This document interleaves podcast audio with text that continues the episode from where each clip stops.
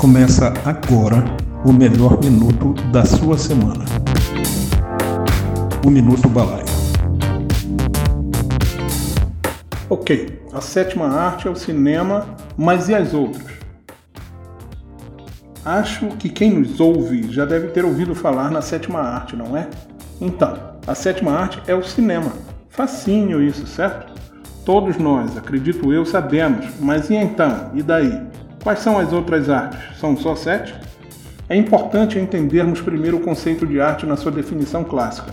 Abre aspas, as artes se referem à teoria, aplicação humana e expressão física da criatividade encontrada nas culturas e sociedades humanas através de habilidades e imaginação para produzir objetos, ambientes e experiências. Fecha aspas. Então vejamos a origem da classificação. Tudo começou em 1923, quando um intelectual italiano, Ricciotto Canuto, crítico de cinema, resolveu incluir o cinema como sendo a sétima arte no seu documento chamado Manifesto das Sete Artes. Sim, porque havia uma lista anterior que colocava o cinema como a sexta arte, mas o italiano incluiu a dança como sexta e colocou o cinema como sétima. Mas muito antes do cinema nascer, eram apenas seis as artes clássicas. A arte diz o indizível, exprime o inexprimível, traduz o intraduzível, disse Leonardo da Vinci. Nessa lista nunca foi colocado o teatro como um gênero de arte independente, pois eles tinham como conceito, e a têm ainda, que teatro é uma variação da literatura. As sete artes clássicas. Vejamos então quais são essas artes clássicas. A primeira arte clássica é a arquitetura. A arquitetura é o jogo sábio, correto e magnífico dos volumes dispostos sob a luz. É considerada arte porque suas construções expressam beleza estética, obedecendo às condições harmônicas com o espaço ao redor e perduram no tempo. Disse também que é a arte e técnica de organizar espaços e criar ambientes para abrigar os diversos tipos de atividades humanas, visando também a determinada intenção plástica. A segunda arte é a escultura.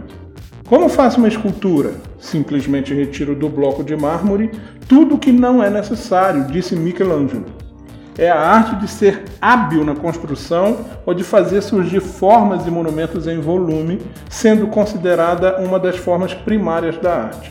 Escultura é a arte que se expressa pela criação de formas plásticas em volumes ou relevos, seja pela modelagem de substâncias maleáveis e ou moldáveis, seja pelo desbaste de sólidos, seja pela reunião de materiais e objetos diversos. A terceira arte é a pintura. Eu sonho minha pintura, então eu pinto meu sonho, disse Vincent van Gogh. Talvez esta arte seja a que mais se identifica com o sentido da palavra arte e também é uma das mais conhecidas. Desde os primórdios, ela é utilizada como uma forma de expressar a vida, a beleza e o dia a dia, e de certa forma no uso do registro da vida. É arte e técnica de aplicar tintas sobre uma superfície com a finalidade de representar esteticamente seres, figuras, formas abstratas, etc. A quarta arte é a música. Não morre aquele que deixou na terra a melodia de seu cântico, na música de seus versos disse Cora Coralina. Hoje temos instrumentos tão tecnologicamente complexos, mas a arte de emitir sons numa forma melódica tem acompanhado a vida do homem desde sempre. Tem a dupla função de comunicar como arte e provocar sensações de prazer, de raiva e depressão. De certa forma, a música induz as sensações humanas fortemente. É a arte de combinações e silêncios de uma maneira organizada, harmônica, ritmada e melódica. A quinta arte é a literatura. Em ciência, leia sempre os livros mais novos. Em literatura, os mais velhos. Quem falou foi Milô Fernandes.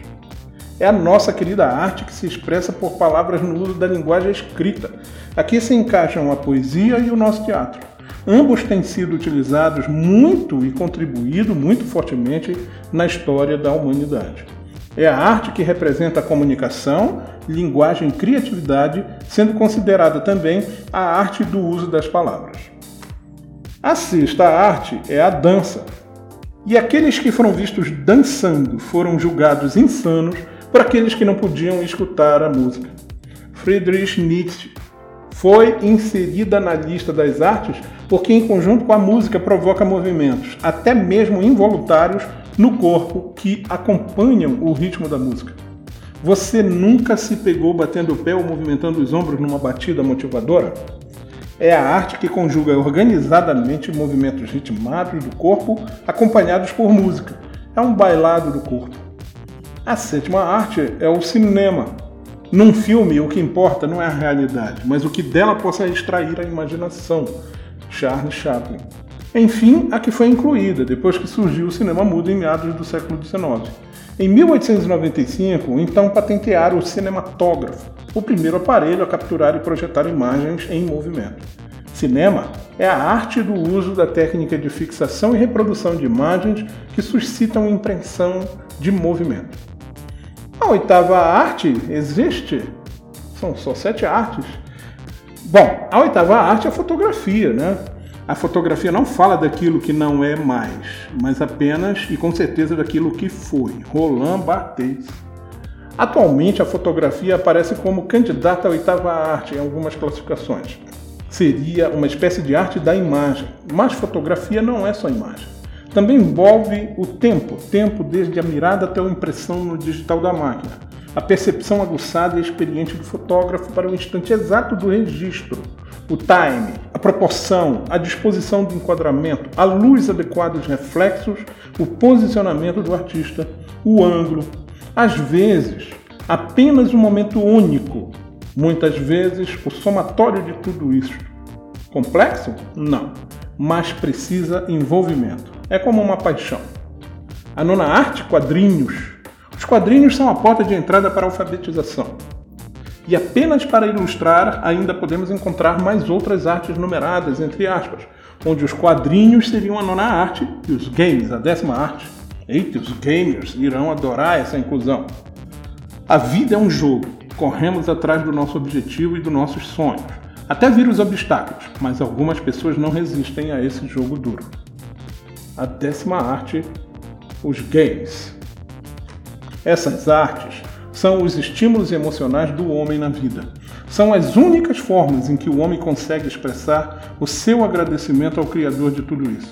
Na arte depositamos nossos sentimentos e eternizamos nossas emoções. Sou João Kizan, o Senhor da Pusca, uma das vozes do Minuto B da Balaia da Criação.